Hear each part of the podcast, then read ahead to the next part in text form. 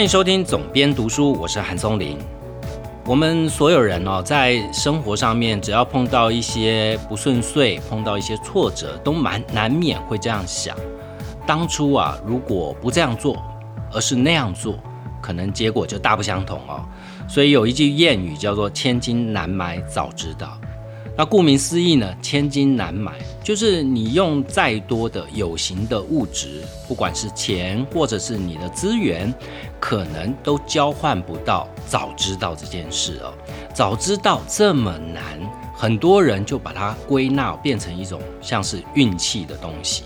就我之所以没有办法顺利，没有办法取得成功，就是因为运气不好啊。今天要介绍的这本书。跟上一周一样是创运思维，但是上一周我比较琢磨在这位作者的介绍啊，这位作者关于他的丰功伟业，呃，如果上一集没有听过的听众，麻烦你就回放上一集的节目，我在这一集就不多做赘述。这一集节目我想做一点不一样的书籍介绍啊。因为非常多的介绍就是把里面的内容摘出来，但是摘出来的方式呢，可能是按照章节的顺序，或者是他自己心有所感的地方。但是我觉得这本书最最珍贵的，就是在我刚刚讲的，怎么样让千金难买的早知道，让你透过呃经验啊，让你透过不断的这书里面有讲一个，呃，我觉得是非常非常重要的。一句话叫做复盘哦，如何透过呃你每一次的复盘归纳出来你的人生经验，让你可以得到这样的千金难买哦，这样的早知道，这样的话我们的努力就会比较顺遂一点哦。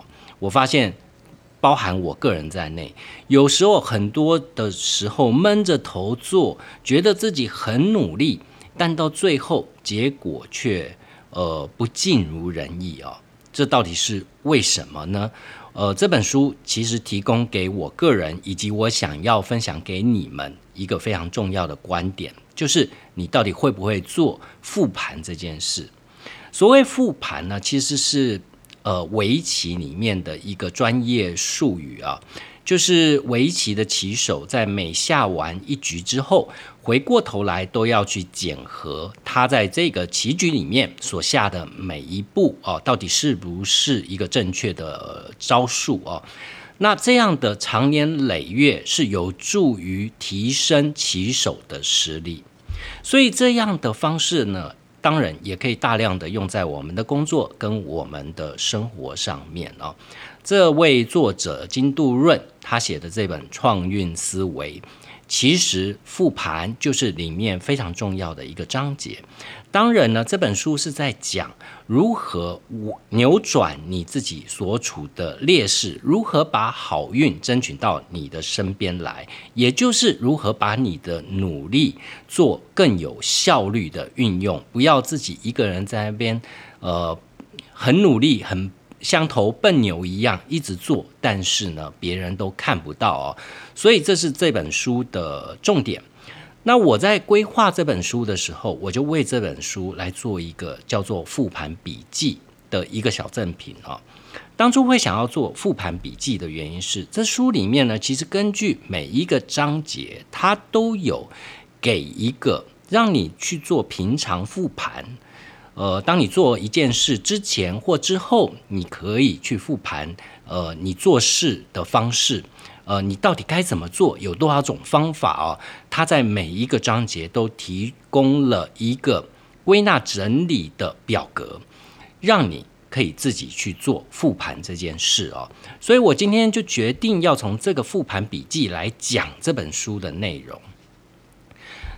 第一个，他在书里面去讲说如何要争取好运。我们第一个都会想到贵人这件事啊，呃，贵人贵人啊，但但到底贵人在何处？我们都知道贵人的重要性啊，难道路边随便抓一个人来就是你的贵人吗？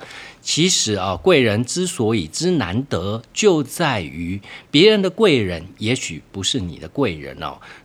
位高权重的人，也许并没有办法带来给你绝对的帮助哦。所以要如何找到你自己的贵人，就是一件非常重要的事情。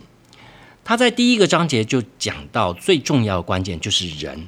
那当然有非常多的商业气管或者是个人成长励志的专家都会告诉你，人很重要啊。只不过他的切入角度，呃，金杜润这位作家他的切入角度有那么一点不一样。里面有一个小例子，我觉得很有趣哦。我们通常想说近朱者赤，近墨者黑，对吧？所以，我们都会，呃，心里面就会告诉自己说，我要找呃能够带给我正向的朋友，能够激励我努力的朋友啊。但落实到实际的执行层面，呃，却往往不是这么一回事哈。如果你有考试的经验，不要说是学校的升学考试，就拿一般社会人士，难免都要考语言的测试。假设今天你考多译哦。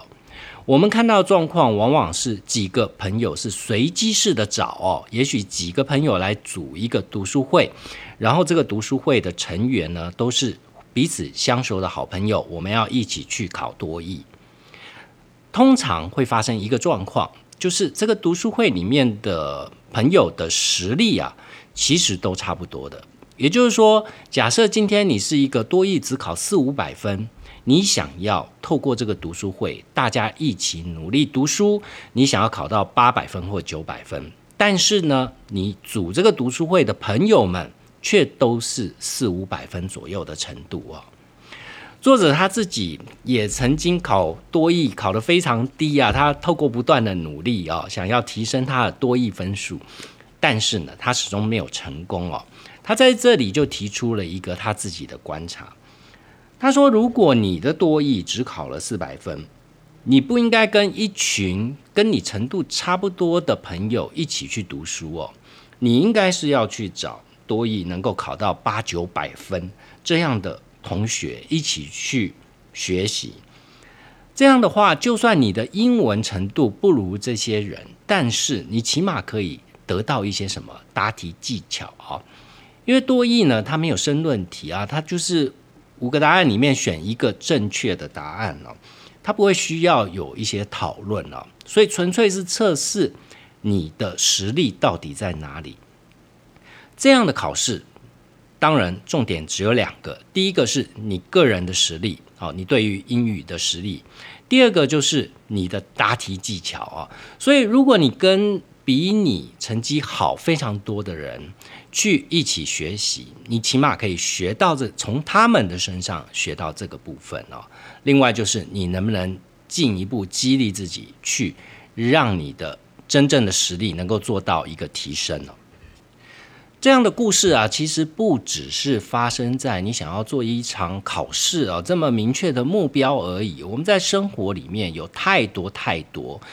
你想要在生活中达成的事情，但是你可能所问非人哦。譬如说，我们现在非常多人，呃，生活里面非常重心非常重要的一个重心就是买房子，对吧？你想要买房子，但你有没有想过，你有没有问对人哦？我们一般人想要买房子，问的人都是什么？周边的朋友、亲戚啊。所以呢，你得到的结论是什么？你得到的结论纯粹就是个人购物经验哦。有些人是冲动型购买啊，就是到了现场看看环境，看看公社，嗯，觉得这房子还不错，呃，价钱好像我也负担得起，结果就买了哦。但是你没有真正想到说，你买的一个东西，它可能是要用非常长久的一段时间，它跟其他的商品是不一样的。低价的商品你买了，就算不合用，把它丢了，可能也是你能力负担范围之内。但你今天买房子做一个冲动型的消费，呃，这个房子最少啊要陪你十几二十年。那你要卖它呢？如果运气好，你正处于房市的上涨期，你可以顺利下车，透过呃。缴学费的方式，哈，来去学习购物的经验，这当然是可以的。但是不是所有人运气都这么好哦？如果你买了房子，刚好买在高点，然后你想要卖它，你觉得不合住，你想要卖它的时候却在低点，或者是你因为冲动的消费心态去买了一个，呃，可能在各方面条件都不好，那愿意承接的买家自然就会变少哦。所以像这样的情况，我们在日常生活中常常会会发生啊。几个朋友聚在一起，可能就讲说：“哎，我最近去看了什么房子。”或者是可能有人就讲说：“我觉得我想要投入啊，譬如说，呃，我的正职工作薪水就拿这么一点哦，我想要在网络上开店，来去增加我的所谓的被动收入，或增加我的副业收入啊，或者是哎，我现在手上有一笔。”呃，用不到的钱，我想要来做投资。我们都会经常在跟朋友聊天的时候聊到这件事，所以大家就你一言我一语哦，每一个人发表各自的看法。你感觉好像今天这样一个两三个小时的聚会，好像得到了一些什么东西，但是你没有仔细去想啊，你的这些朋友到底几个人真正是很会买房子的人，没买。必赚钱，或者是买房总是买到好房子，投资买股票，这些聊天的朋友里面有几个是专业投资人，是买股赚多赔少的呢？或许他的操盘技巧比你还差都说不定，但他说了一口好的股票金哦。所以在我们生活里面，你常常会想要保持着一个。积极向上的态度啊！我好像参加了很多聚会，我好像不断的在跟别人请益哦。所以这作者在这边讲到说，人当然是非常重要的事情，但你有没有找到对的人哦？这是更重要的事情。而我们常忽略掉对的人的重要，就觉得我投入了时间，投入了努力，我到处去问人，我总该有一些收获吧？但是事实却非如此哦。在这里呢，作者就讲到一个概念，他提到的例子是登山这件事啊。现在登山是一个非常流行的活动，但是呢，跟你平常是，譬如说台湾人最常呃去挑战的就是爬玉山哦。但是老实讲，爬玉山这件事，如果有专业的人在旁边协助你呢，它还相对来讲不是一个非常非常极限跟艰难的事情。那当然，在登山圈呢，真正所谓的极限挑战世界的极限，就是登圣母峰嘛。那我们看到啊，登圣母峰这件事都不是一般人可以做到的，它基本上就是个极限运动了哈。呃，非常多的探险家，非常多的登山好手，把攀登圣母峰当做他们哦最终成功的目标，就像是运动圈里面奥运金牌象征的意义是一样的。我们通常看到登山者、登山家，他们爬上了圣母峰，他们标志着他们人生达到了一个高度。但是我们没有看到的却是他怎么做到这件事的。他们怎么做到呢？事实上，他有非常强大的后勤团队来去支持这件事。这些身手矫健的登山家也才能做到这件事。不是说只有他个人的 skill，好，他个人的能力，他个人的技巧，对于气候、对于路线的判断，呃，这当然很重要。但是你要知道，他登山不是只有他的事啊，登山是分多阶段进行，你必须要不断的往上攻上每一个营地。譬如说，呃，珠穆朗玛峰，它在路途当中就有许多的营地哦，有 K one、K two。如果你看过相关的介绍的话，你要不断的达到不同高度的营地，慢慢的一步一步往上爬。在这个过程里面，后勤补给资源就非常重要。那谁做呢？负责这样的工作的叫做雪巴人哦。雪巴人是五百年前从尼泊尔、从西藏到尼泊尔山区定居的一个种族。那这一群。呃，当地的民族呢，他们有一个先天上的优势，就是他们已经非常适应高原气候。我们一般平地的登山者，要到高度海拔到五千米以上的高度，一定都会有高原反应哦。登山家虽然经过了长期的专业训练，但他也不免会有这个体力上面无法适应的地方。这时候，雪巴人其实就扮演了这样的角色哦，他是可以帮助登山者把这些非常沉重的物资，呃，你生活里面要维持你的生命能量的东西哦，呃，在运送到不同的营地上面了。也就是说，如果没有雪巴人的帮助，登山家是不可能攀越他人生的最高峰。所以啊，作者就在这个章节，就是人这个章节呢，他提出一个复盘笔记啊。这个笔记就是协助你去找到能够帮助你成长的雪巴人，你的雪巴人到底在哪里啊？他这个笔记呢，就是要你去。呃，把你在成长的过程里面，你现在的状况，你认识哪些人，哦，以及在未来你想要见到哪些人，哦，从他们身上去学习到什么事情，所以他的表格要你去写下这些人的人名，以及呢，可以从他身上学到什么事情。这就是一个你可以去检核你现在的资源跟人脉的一个表格，那你把它写下来，同时把你未来想要认识的人也把它写下来哦，这样你才会有一个比较明确的目标。但在这个章节呢，作者也做了一些提醒啊，要找到你的雪巴人能够帮助你，呃，就是我们俗称的贵人啊，当然是非常重要的事情，但是在技巧上面。也必须要有一点哦琢磨在里面。呃，你是想，如果你今天随便写一封信说啊，我要找某某人，这个人人是非常知名的，那你要见他，不见得他愿意见你，对吧？或者是说，你跟他之间的程度差距太遥远哦。譬如说，我们刚刚讲的，呃，就像多益啊，你今天要找一个多益满分的这个得分的得主。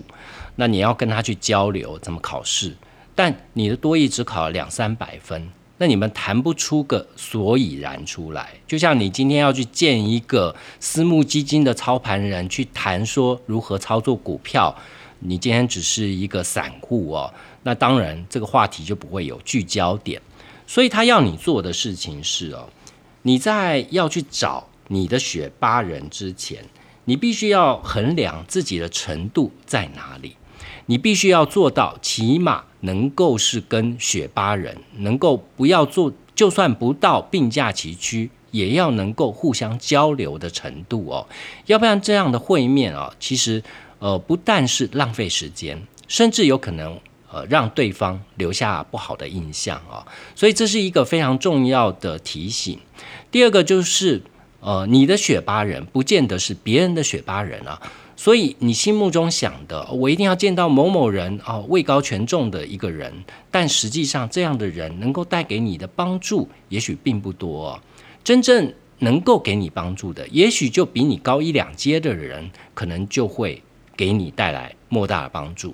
譬如说，你是刚出社会的新鲜人，工作资历也不多，你可能还在担任相对基层的工作，这时候你的选拔人。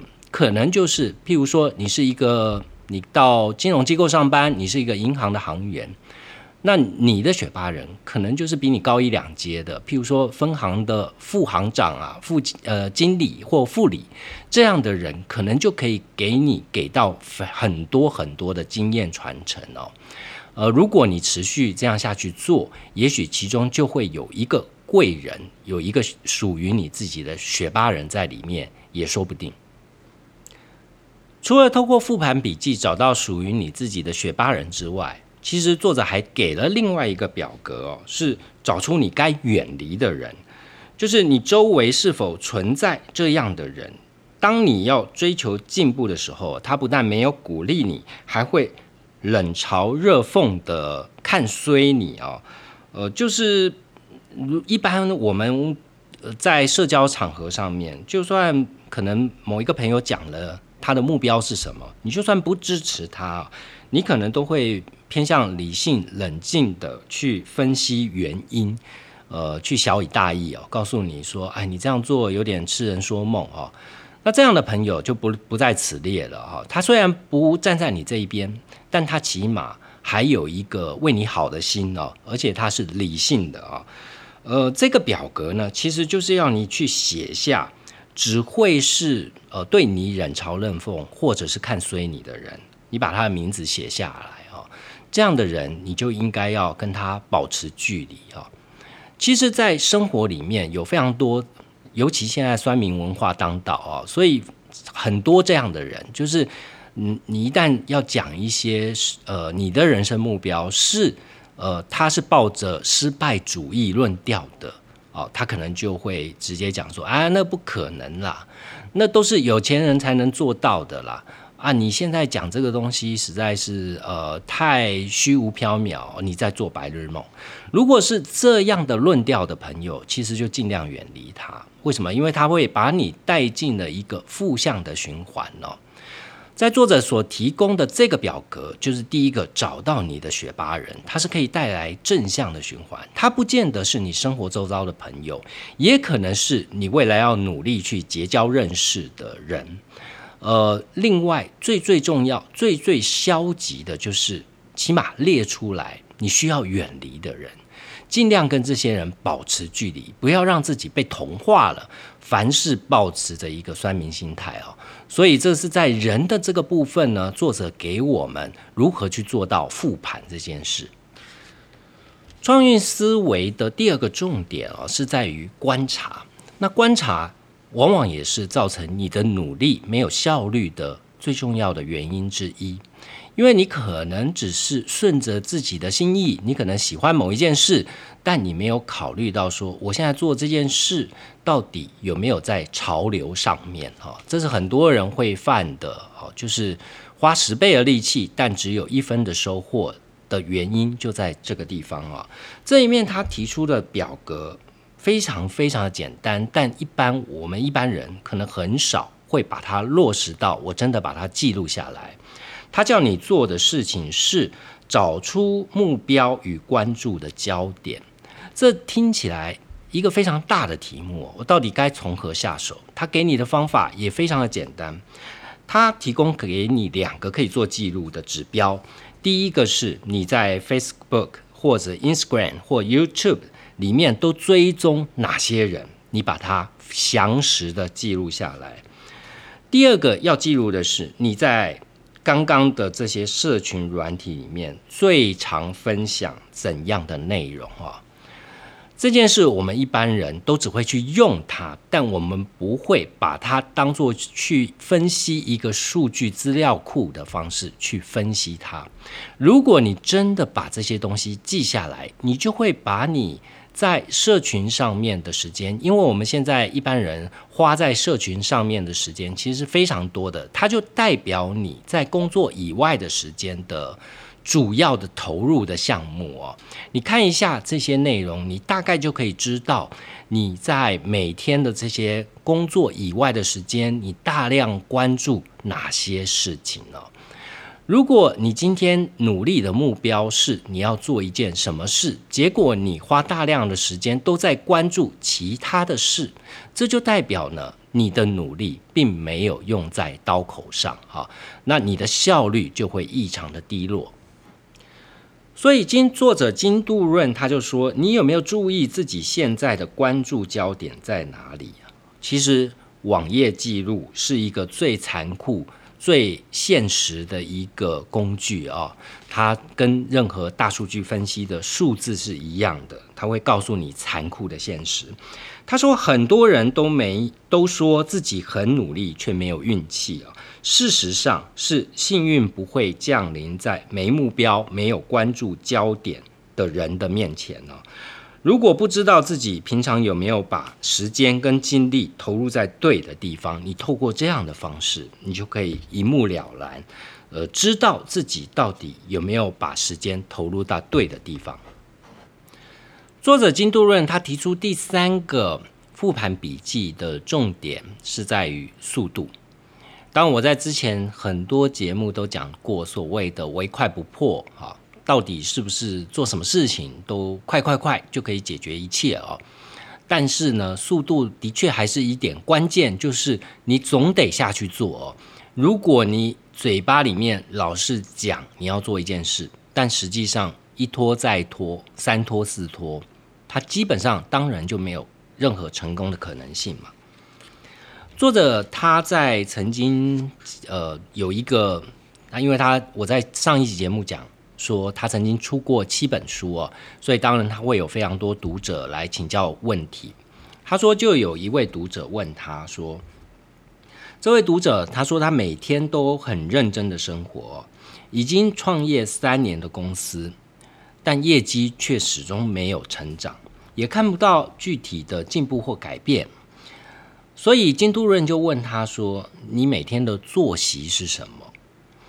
他这位读者呢，他说他上班的时间除了投入到公司的日常营运以外，他还经营购物频道，网络上的呃像我们的拍卖，去当做副业。下班以后学英文跟中文，积极的经营人际关系啊。为了保持健康，这位读者还会定期的上健身房跟瑜伽教室。同时，因为他很喜欢喝咖啡。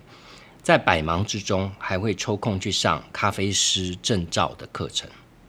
我听起来超级正向的一个人生哈，他人生非常忙碌，让自己不断去做非常多的事情哦。这在现在呢，有一个非常流行的名词叫做斜杠，对吧？这就是一个典型的斜杠人嘛，他什么都做，他的收入来源也希望能够从各个不同的地方，除了他创业以外，他还。做创业无关的副业啊，那当然在生活品质上面看起来是照顾的很好的一个人。呃，金度润他得到这样的问题，他就把这位读者他的作息整理成一个小小的图表啊，然后他告诉他，他这是一个同心圆呐，分散成八个面向。他要学英文，学中文，要健身，要瑜伽，要学咖啡，要顾及人际关系。当然，工作上面主要的，他有创业跟他的副业哈。从某一个角度来看，虽然这样的人生非常丰富啊，但是实际上，你能够负在这八个面向的时间上面，就是一个有限的事情啊。像这样朝着太多方向同时前进，不但消耗时间。也会让我们缺乏足够的精力去提升你在某一个领路领域里面前进的速度哦。所以他试着告诉这位读者，他说：“你可能第一步要做的是精简化你的面相啊，你试着把你原本八个面相，是不是可以精简到四个面相？当然，最好的状况，如果你是一个对于创业企图心极高、成功欲极高的人，你可能专注一个面相。”那你当然比其他人的成功机会都会来得高，但是呢，呃，当然现在大部分的人都想要能够兼顾生活品质嘛。那你退而求其次，是不是可以把这个面向再稍微缩窄一点呢？在每一件事情都投入更多一点点的时间跟努力呢？所以金都任在这个章节里面，速度的这个章节，它提供你一个好用的方法。这个方法如何做你的复盘？关于速度的复盘，就是你今天做了什么事哦。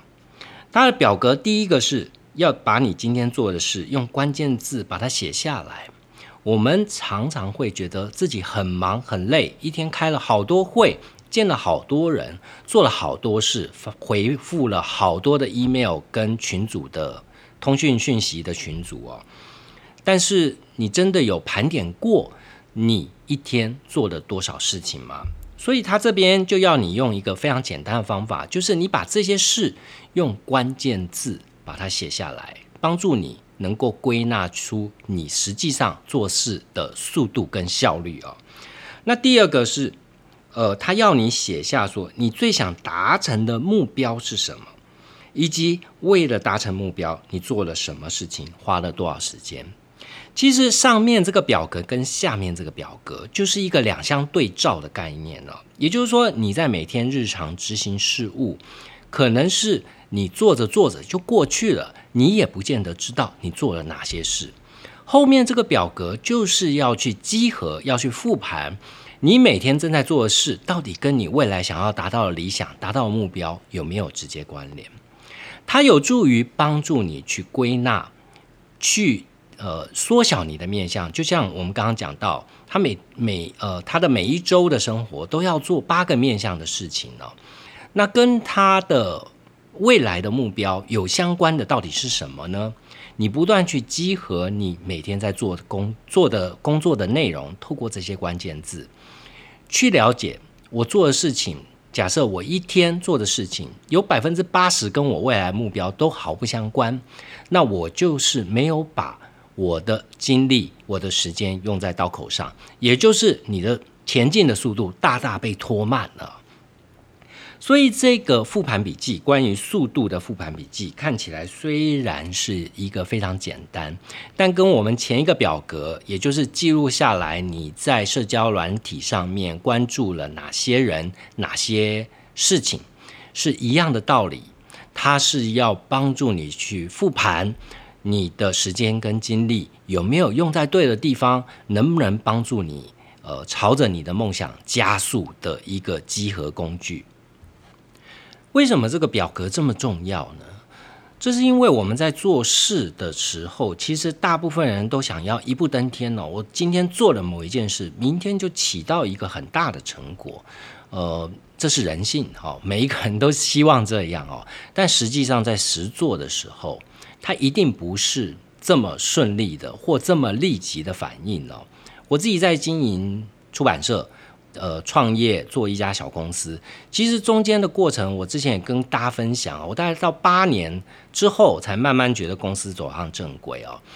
那其实你要去变成一个走上正轨，我们在企业经营管理里面常常会用一个名词，这个名词也用在运动上面，就叫做形成飞轮了。那这样的呃方式，其实最早是亚马逊的贝佐斯，他在早年创业初期的时候。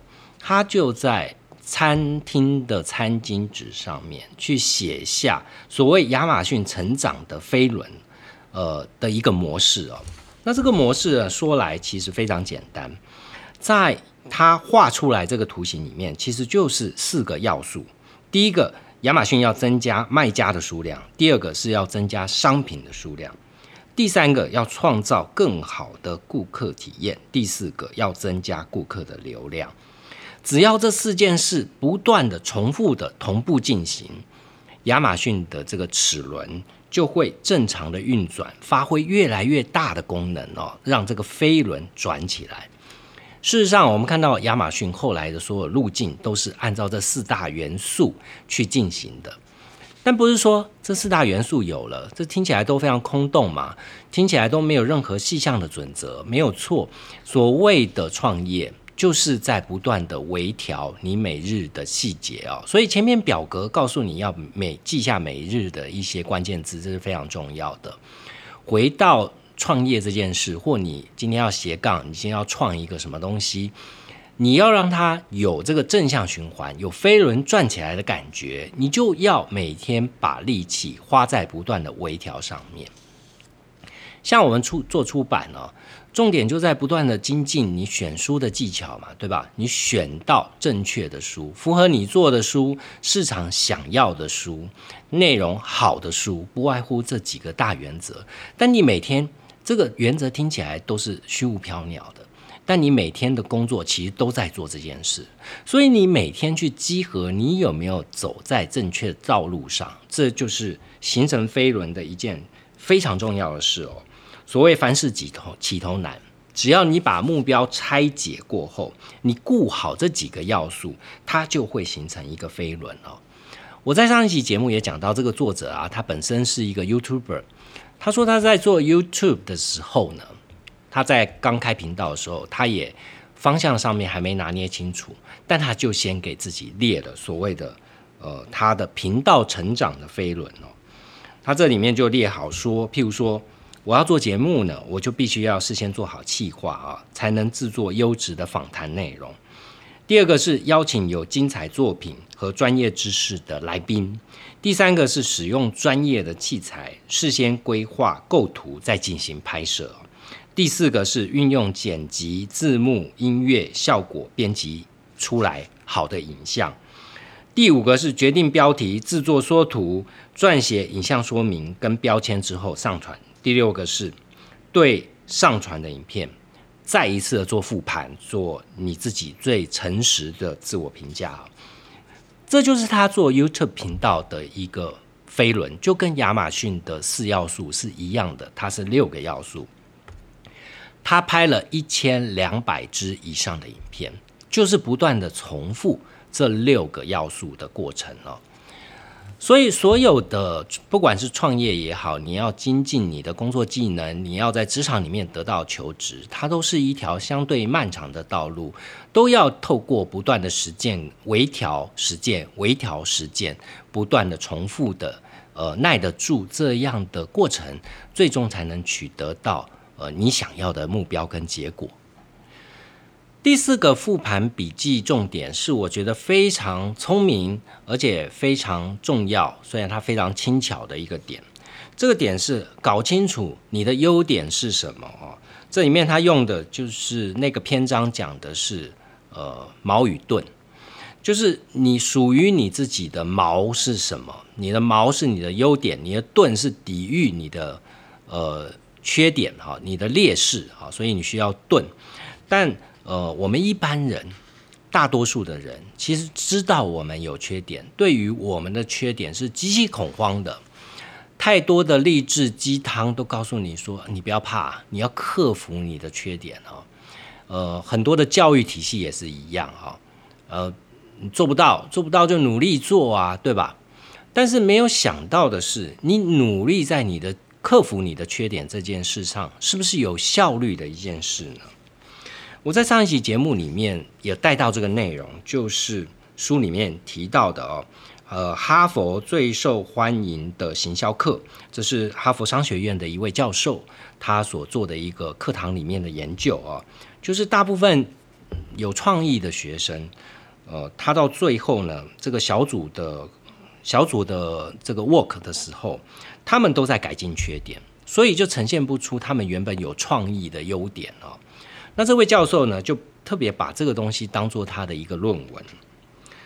金都人他在他在他在这本书里面去讲到，他过去曾经采访过非常多的奥运选手哦。他说，奥运选手都是世界最顶尖的选手，但他们也是人啊，他们也会有缺点。所以，当这些选手面对优缺点，他们的共同想法是，缺点再怎么样也没办法变成优点。你顶多就是跟别人打个基本盘而已哦，还不如就是说，你把你自己的优点打磨变成你自己最大的优势，靠着这样的武器在竞赛中取得胜利啊。作者金杜润呢，呃，一样，上一期节目有讲到啊，他多一只考两百三十分哦，他就算后来再努力，最高成绩不过考四百二十分哦，这样的成绩是很难找到好工作。与其啊，他是自认为他对于语言方面就少了一点天赋，怎么努力呢都考不好，所以怎么办呢？但是他又不想说，我因为这样我就找不到我想要做的工作。我们在上一节目里面讲，他就不断去参加各种比赛，这个比赛呢，就是属于他自己个人独到的优点哦。他把这件事把它打磨又打磨，让所有人都比不上。他的这个优点哦，他就是因为他曾经担任过非常多的海外职工，他曾经拿过非常多的奖，靠这些奖项的 credit，最终进入到外商公司工作。即便他的英文实力其实并不怎么样，但是这家公司看重的是，呃，他在其他方面的优点，刚好可以跟公司的内部去进行一个互补的作用啊。所以这个表格呢，要你做的事情是写出你目前拥有的三项优点，找出能将优点化为优势的办法啊。那当然，这里面提供给你就是一二三，你可以做记录的地方，然后你把你的优点写下来。光写下来还是不够哈，你必须要更进一步的去思考：我有这个优点，但我能够把这个优点化为优势吗？优点跟优势是不太一样的。譬如说，以刚刚金度润的例子来讲好了，呃，他的优点可能是，哎，他愿意接受挑战，他很努力，啊，他很耐操，这可能是他的优点。但是要把这个优点变成一家外商公司愿意聘请他，那他。必须要去做进一步的打磨，这就叫优势哦。所以他创造出他的优势，就是啊，他是大韩民国只有六十一名的这个所谓的国民代表之一。哦，那这就是他比别人更好的一种优势哦。所以在这个表格里面，你不仅要去诚实的面对自己，把自己的优点给列出来，你还要进一步的去思考：我有这个优点以后，我可以更精进一些什么，把这个优点变成更具象的东西，别人更看得懂的东西，而且非他不可的东西哦。那这件事，这个复盘的笔记也是非常重要的。创业思维里面第五个复盘笔记的表格，告诉你的是如何找到有效率的目标。我们一般人设定目标啊，可能都不是从效率的角度来考量，纯粹只是你心里面想要达成什么样的东西，但是它跟你的能力、跟你现有的优势是不是紧密相连呢？那如何找到属于你的目标这件事啊？它需要透过一些方法来去帮助你。我们可能有十个目标，但事实上，你有需要这十个目标都达到吗？会不会最重要的一二三你把它达成了，其实后面的目标就呈现一个飞轮的状态，就相对容易跟着达成了呢？在这里呢，作者提到他个人的经验哦，他为什么觉得要去筛选你的目标这么重要，以及你必须要透过什么样的方式来去更了解你的目标哦？他说呢，他在做 YouTube 频道的时候，我在上一期节目就讲哦，他基本上是从零开始嘛，然后呢，在呃疫情的这段期间，因为股市的大跌，他反而。转头去做投资理财的频道哦，没想到就让他押对宝了。但这个过程里面呢，其实他说，他作为 YouTube 的频道主，他在剪辑影片的时候，他一定会去做复盘。剪辑的过程呢，就是不断的去回头看他在访问来宾的一个过程哦。他在里面会看到，说自己因为录影的时候会紧张到没能察觉来宾的表情跟心情，所以。在复盘的时候，他就会去想说，这个时间点我打断来宾的发言，来宾可能会不太高兴啊，或者是在这个时间点上应该多让来宾多说一点，我不应该插话才对啊。所以他透过复盘就很能够不断的去精进他在采访上面的技巧，怎么样让来宾讲出更多资讯量体，让。呃，这个所有的频道的收听收看者都愿意长期不断的去支持的原因呢？那他觉得非常神奇的一点是，在一次次剪辑影片的过程里面，他不断去发现他自己的缺点哦，透过重新剪辑的方式，呃，这些。在他录制节目的时候，不觉得是缺点的东西，但事后看来，满满是缺点了，也提供他非常多改进的依据嘛，这是好事。但是他得到的体会是什么？他得到的体会就是说，我们总是用第一人称来看待这个世界啊，所以我们要做复盘的时候，最重要的是能够站在第三者的角度去客观的回顾我们在做。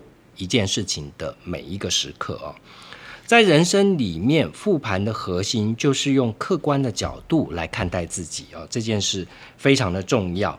那什么叫做客观的角度呢？当然，他前面讲的就是说，你把它跳脱出来，你平常工作的环节，你在另外一个环节里面去看，当然就是比较客观。另外一个当然不会说谎的。就是数字啊，譬如说，假设你是做 YouTube 的经营，或者譬如说像我做 Podcast 的经营哦，数字最最现实哦。譬如说我在做 Podcast，呃，数字的好与坏，某种程度，除非你是刚好有某一些 Podcast 的串流平台去推荐你，那当然它就会得到数字上的一个跃增。但是呢，平日的起起伏伏，好好坏坏。其实都跟你设定的题目有很大的关系哦，所以我们也是在做的过程里面，大概知道说啊，我们的收听大众主要都想要听到什么样的内容，有这样的内容的时候，数字就会跳起来哦。所以这就是一个非常呃不会骗人的一个检核工具，就是数字。另外呢，生活中的复盘也需要除了数字以外的更客观的来源来审视自己哦。我们前面讲到有一个表格是叫你做什么，叫你做你该远离的人，就是呃会对你泼冷水、会对你冷嘲热讽的人。当然，如果这些人呢纯粹就是一个情绪上面的负面评价，这就大可不必。如果他是保持着理性的态度给你负面的评价，那这个就是一个非常适合拿来作为客观评断的一个工具哦。如果你想要挑战一件事情，如果有人说你做不到，你该反省的是否是这是不是你的信口开河啊？光说不做。我在之前节目里面有提到一个社会学家，曾经在十九世纪就讲了，就是你是别人眼中的你哦，你是你认为你别人眼中认为的你哦。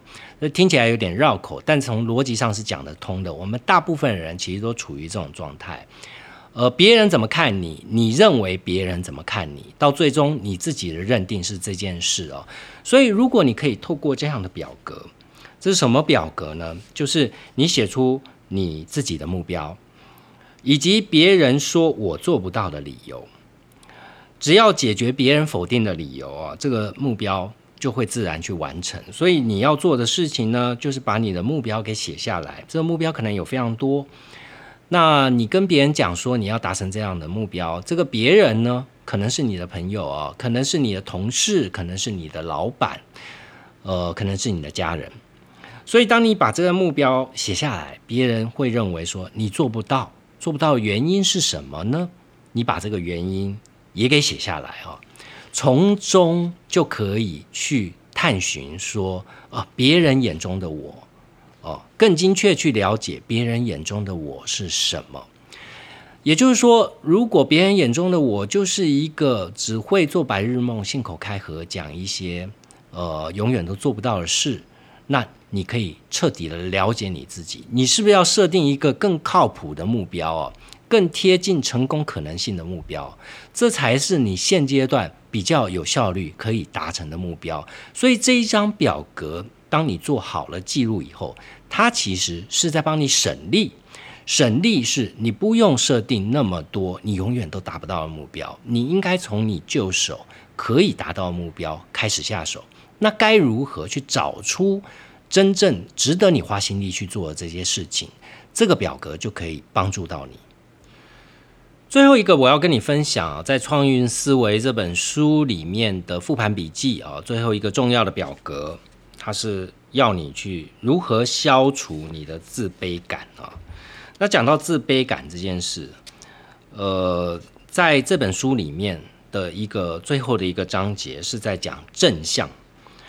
正向，这个市场上不乏很多的鸡汤文，很多的鸡汤书。很多想要激励你的东西哦，你周边的朋友、你的亲人、你的工作的伙伴，嗯，我相信大部分的人都想要激励你哦，没有一个人，我始终是相信人性还是本善哦。但是为什么正向这件事却很难做到？尤其在现实的生活环境里面，是越来越难做到呢？为什么我们体认到的社会氛围都是偏负向呢？为什么总是有很多人会泼你冷水？为什么酸民总是这么多？所以这里面就在讲到一个，就是我们与生俱来的一个受害者心态啊，就很难逃避自卑感这件事。作者他自己讲说，他个人的经历，他因为他做 YouTube 频道，又是理财的频道，他获得了很大的成功。他在每一周的频道更新里面，他都要不断邀请这些理财频道里面学有专精或在股市操作里面非常好的专业投资人。这些投资人每一个技巧或者是学经历方面，都是非常的傲人哦。你或许会想说，像金杜润《创运思维》这本书的作者，他采访了那么多成功人士，一千名以上，这里面又有非常多是在他在 YouTube 里面邀请来的来宾，这些成功的已经达到财务自由的人。你或许会想说，哎，大家实力都差不多哈。但我必须要跟你讲啊，采访是另外一门专业。呃，我之前也分享过啊，我之前是做记者的工作嘛，对吧？做记者的时候，我一直非常彷徨一件事，就是我的每天工作都是跟大老板交往哦，我要采访的都是大部分都是非常事业非常成功的大老板，不乏上市公司的老板，不乏新创企业。呃，非常年轻的创业家哦，我采访非常多人。表面上看起来啊，你这个大报社的记者哦，跟这些人平起平坐哦，好像大家都像朋友一样。但我心里面始终有一种自卑感。这个自卑感是什么呢？就是我啥也不是啊，我的工作只是把他们说的话把它写下来而已哦，用我的专业把它写下来。我就会觉得说，我一个这一辈子没有。赚过薪水以外的钱，在那时候我还很年轻，我还是一个呃领别人薪水的上班族。我没有开过公司，我没有赚过薪水以外的钱，凭什么我跟这些人平起平坐？所以我内心是极度自卑的，自卑到什么？自卑到怀疑说：哎，我的人生就在记录这些人吗？呃，我是不是能够这个工作一直做到退休呢？一直都在怀疑这件事哦，怀疑到我辞职离开记者工作。我在中间做了几年记者以后，我曾经到企业界做一家咖啡公司的总经理特助哦，我做了一年的时间。其实当初的心态就是在想说，如果把我丢到企业界，我还能活吗？我每天跟这些大老板交往，但我今天如果做一个不是记者的工作，我还能？呃，一样做得很出色吗，跟我做记者一样出色嘛，这是我心里面给自己的一个考试哦。我想要克服自己心里的自卑感，所以我去做了。当做了那一年，我得到了一些肯定，我得到了一些自我的期许的目标，我做到了。譬如说，我做了一些异业结盟的项目，把公司的品牌推到媒体面前哦。那我觉得这一部分我做的还不错。但是呢，我后来又回头去想，这真的是我要做的事吗？从中我就搞清楚一件事哦，就是说什么叫做记者专业？在我决定要到企业界之前，我认为记者不是专业，我只是把他们说的话记录下来。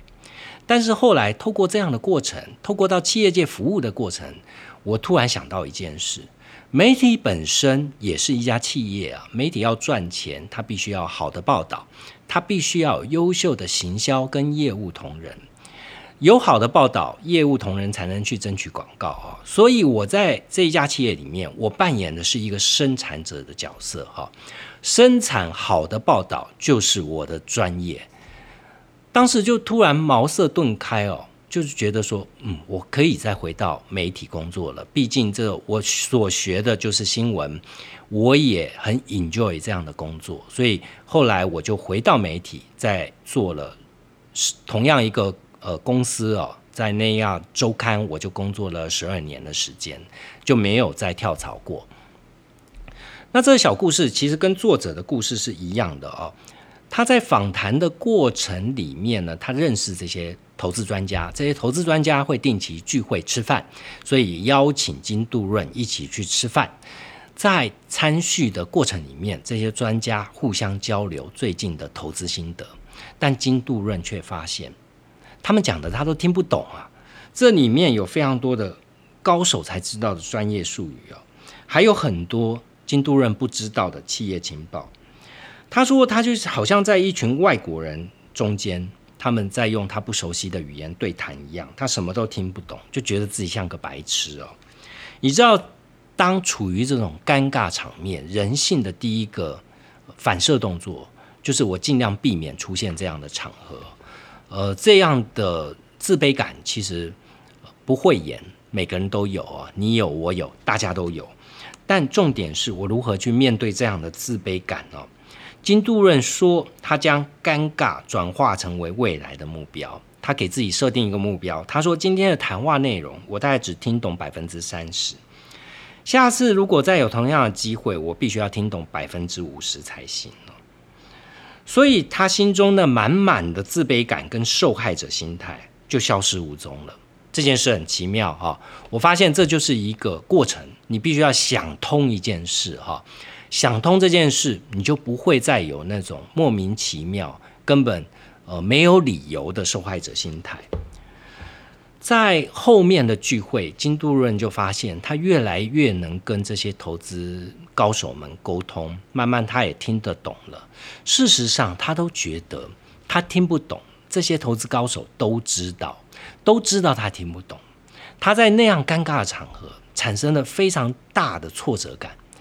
后来他们在参叙里面聊到，这些投资专家说：“我们根本没有留意到你听得懂听不懂这件事啊。”所以，我前面讲啊，十九世纪的社会学家就讲到这件事，就是你是你认为别人眼中的你哦，这是我们大部分在有受害者心态、有自卑感的时候，其实都是太过注注重、太过于想象，就是你脑补啊，你脑补别人对你的看法，事实上别人根本没当一回事啊。你就把自己想象成尴尬的无地自容啊，在这样的情况底下，我们自然而然就会丧失了非常多可能精进自己、可能让自己更进一步达成目标的可能性哦。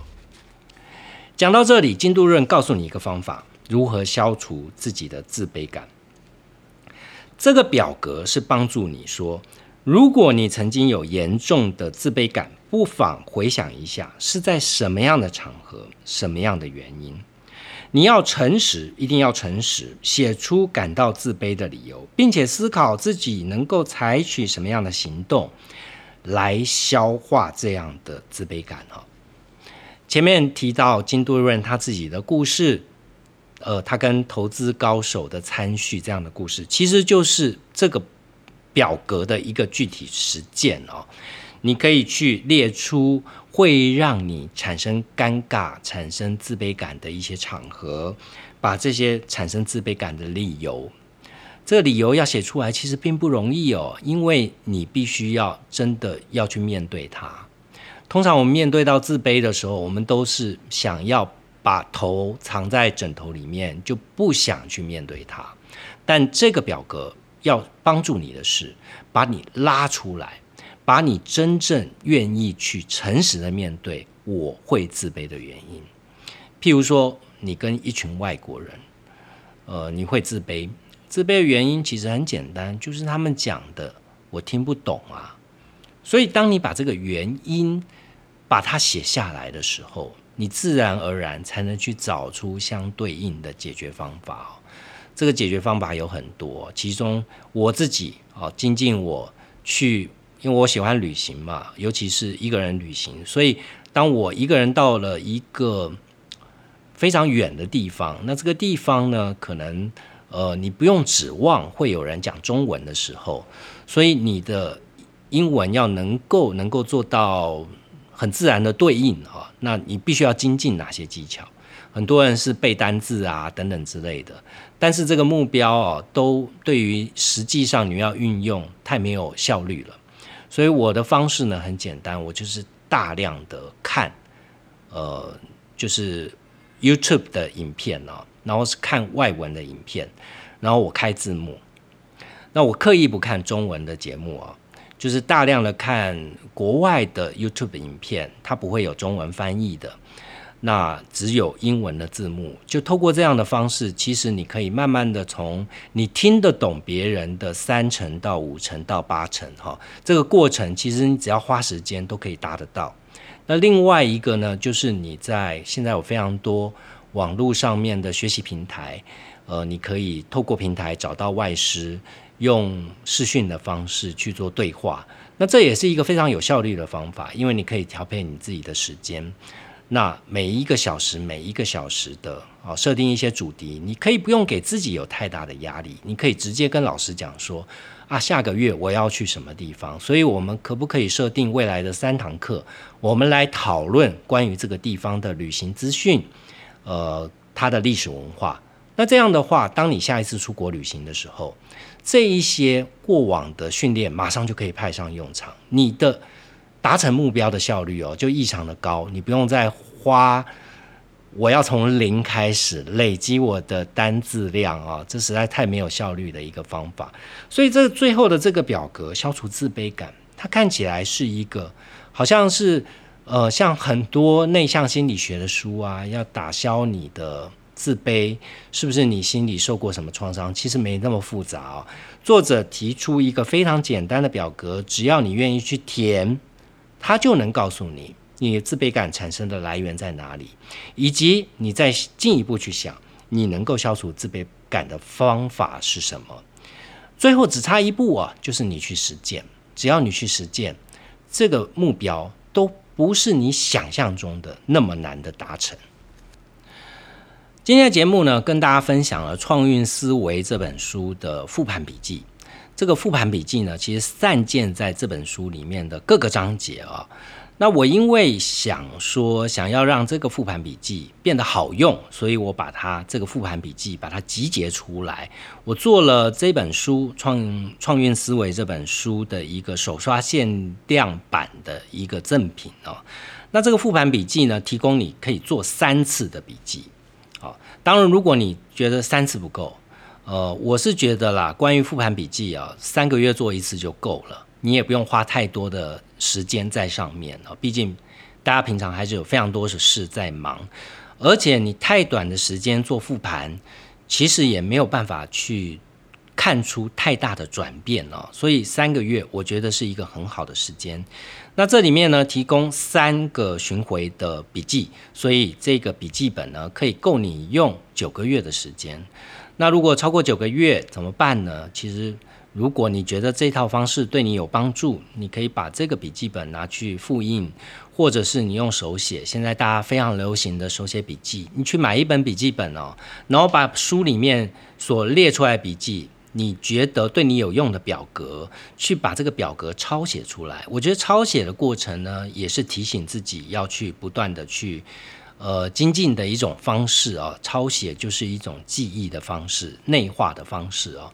所以你有非常多的方法可以去使用它。但重点呢是，如果今天的节目对你有帮助，我前面讲到的这些表格哦，如果对你有帮助的话，你就去买一本书吧，呃。